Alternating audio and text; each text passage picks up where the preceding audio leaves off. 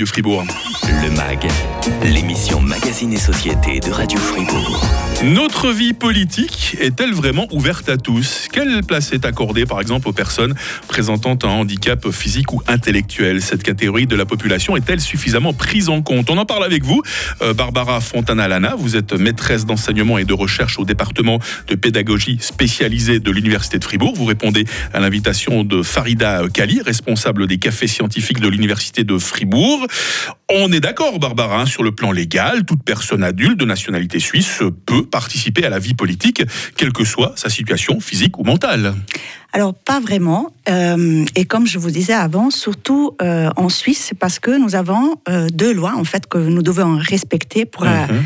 voir si on peut voter ou pas la loi fédérale d'abord, donc la Constitution fédérale, l'article 136, qui nous dit que en fait, si nous sommes j'utilise les termes qui sont un peu vieillots, mais qui sont utilisés dans l'article, faible d'esprit, nous n'avons pas droit euh, justement au vote, donc euh, à nos droits politiques. Et faible d'esprit, mais c'est un, mot, euh, une expression, mais d'une dureté, surtout aujourd'hui où on est dans le politiquement correct, ça, ça choque, un hein, faible d'esprit. Hein. Ah ben, je suis contente, ça vous choque. Effectivement, ça choque peut-être pas tout le monde. Mmh. Et effectivement, on utilise aussi en termes peut-être un peu plus euh, voilà, représentatif, euh, on dit d'une personne qui est incapable de discernement ah, durable. Mhm. Euh, mais voilà, l'idée est, toujours quand même la même, c'est-à-dire une personne qui n'est pas capable de gérer en fait euh, ses affaires, peut-être son argent, peut-être euh, de signer un contrat. Donc c'est un terme qui est implanté en fait au droit euh, plutôt du code civil et qui est utilisé ensuite pour juger de la capacité politique d'une personne. Donc, concrètement, ce sont des personnes qui sont sous tutelle, sont des personnes qui sont sous curatelle. elles n'ont pas, elles sont pas considérées donc comme des citoyennes à part entière. Hein. Alors, euh, en fait, on utilise plus de, depuis 2013, il y a eu un changement de, du droit de protection de l'adulte mhm. et des enfants. Euh, donc, on n'utilise plus le terme tutelle. On utilise les termes curatelle. Il y a différentes formes de curatelle. Donc, des, des curatelles qui sont euh, des protections qui sont progressives. Donc, mhm. l'idée, c'est de protéger la personne qui en a besoin euh, sans lui faire perdre des droits civils.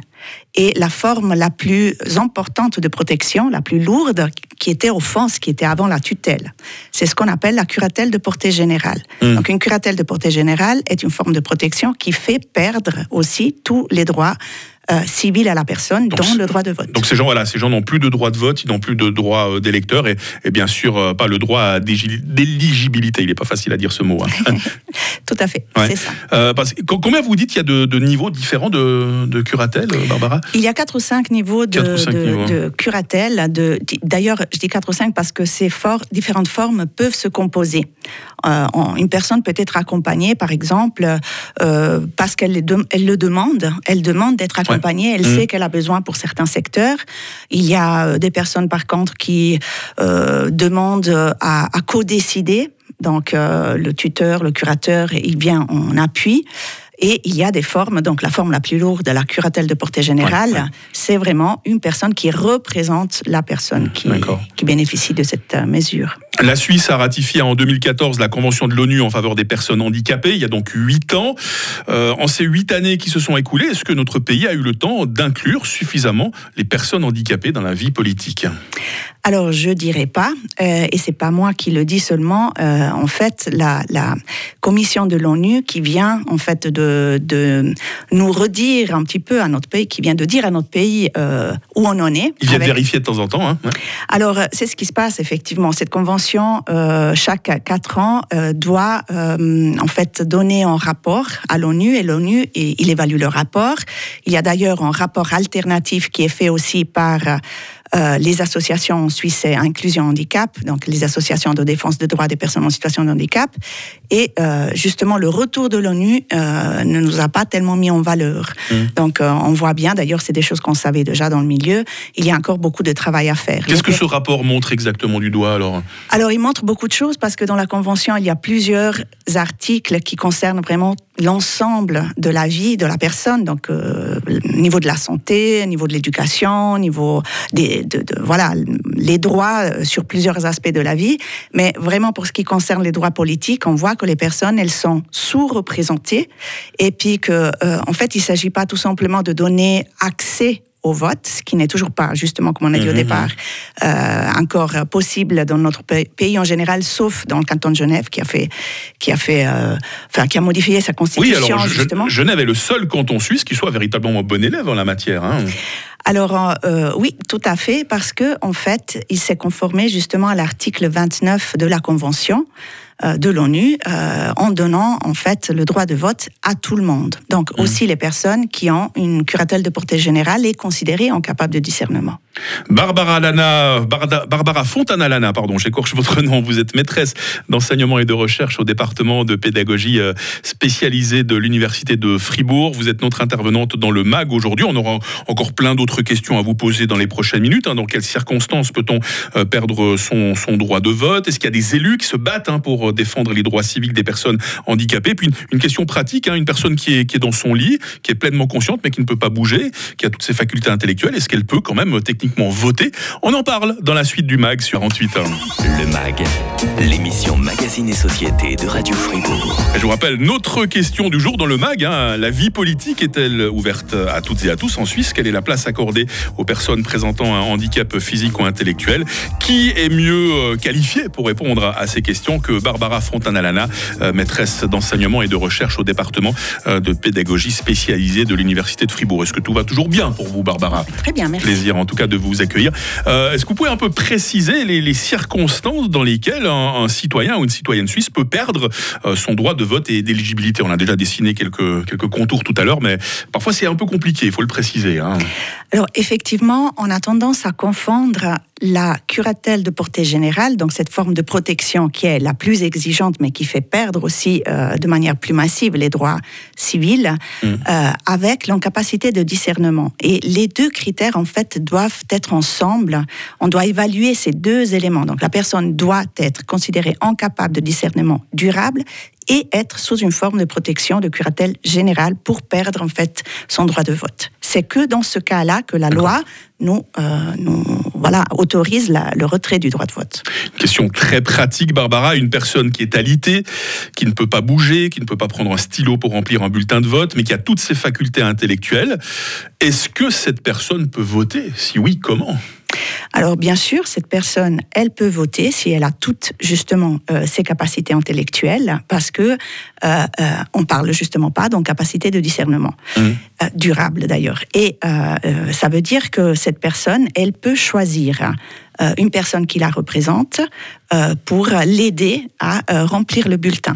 Hmm. Et par contre, pour se rendre au bureau électoral et déposer à sa place justement son bulletin, alors là, ça dépend des lois cantonales. Donc la hmm. loi cantonale, cantonale politique doit l'autoriser. D'accord. C'est peut-être là que justement le vote par correspondance peut montrer toute son, toute son utilité. Hein. Alors c'est vraiment formidable. On vient de terminer 18 mois de recherche euh, sur le droit de vote dans quatre cantons de Suisse romande.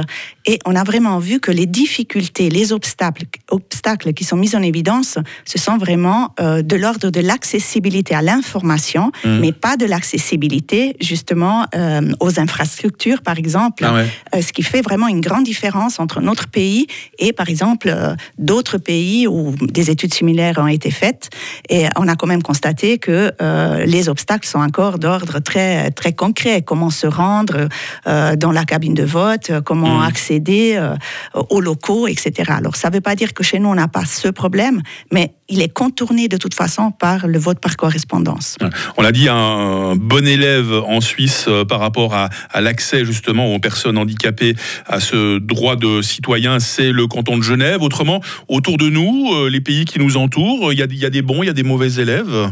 Alors, il y a plutôt des bons élèves, je hmm. dirais. Et depuis euh, la Convention de 2006, justement, il y a beaucoup de pays qui ont essayé de se conformer à l'article 29 en modifiant leur constitution et leurs lois politiques pour accéder au vote. Donc, notamment, par exemple, l'Espagne, la Belgique, la France, l'Italie. Euh, donc, juste pour vous dire, les pays qui nous entourent euh, ont effectivement mené ce type de réflexion et pris cette option-là.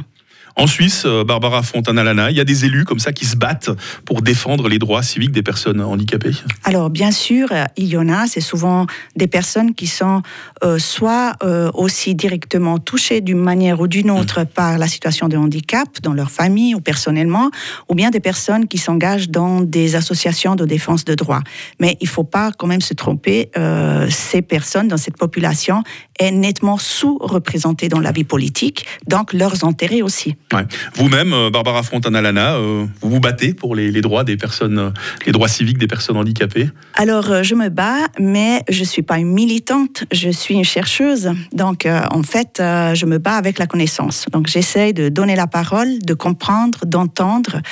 Euh, de, découvrir en fait des connaissances qui pourraient ensuite être utilisées justement par euh, euh, les politiques sociales et, traduites en pratique, en bonne pratique en tout cas, votre voix résonne ce matin dans les oreilles de tous les auditeurs de Radio Fribourg. On n'oublie pas que ce soir, l'UNIFR propose un café scientifique sur cette thématique du vote, un droit à la portée de tous. Vous serez l'une des intervenantes, Barbara Fontanalana. Est-ce que vous connaissez les autres intervenants de la soirée? Je crois qu'il y en a un que, que vous connaissez particulièrement bien, c'est Adriano Previtali, hein, c'est juste Alors oui, tout à fait. je le connais, je le connais. Oui, effectivement, c'est un collègue. Professeur de droit public à l'UNIFR, hein, c'est ça Exactement. Exactement. Et Madame euh, Sutter aussi, euh, juge de paix à Fribourg. Effectivement, je la connais aussi parce qu'on a collaboré pour la, justement une recherche qu'on vient de mener sur le droit de vote. Il y aura encore euh, Alexandra Federsen, je ne sais pas que je prononce bien son nom, un professeur assistante au département des sciences de la communication et des médias à l'UNIFR. Euh, c'est le principe des cafés scientifiques, un échange gratuit ouvert à tous. Ça se passe ce soir euh, de 18h à 19h30 à l'ancienne gare de Fribourg. Bah, je vous souhaite un, public nombreux et conquis comme l'ont été ce matin les auditeurs de Radio Fribourg. Barbara Fontanalana. Hein. Mais merci beaucoup. Merci d'être venu dans le MAG ce matin. Vous savez que tous les jours, on a une nouvelle thématique hein, dans cette émission. Euh, demain, je recevrai Colette Pionnel et les vétérinaires. Comment éviter que nos chats euh, s'ennuient à la maison? Ce sera notre thématique euh, demain. Pink pour rejoindre l'actu de 9h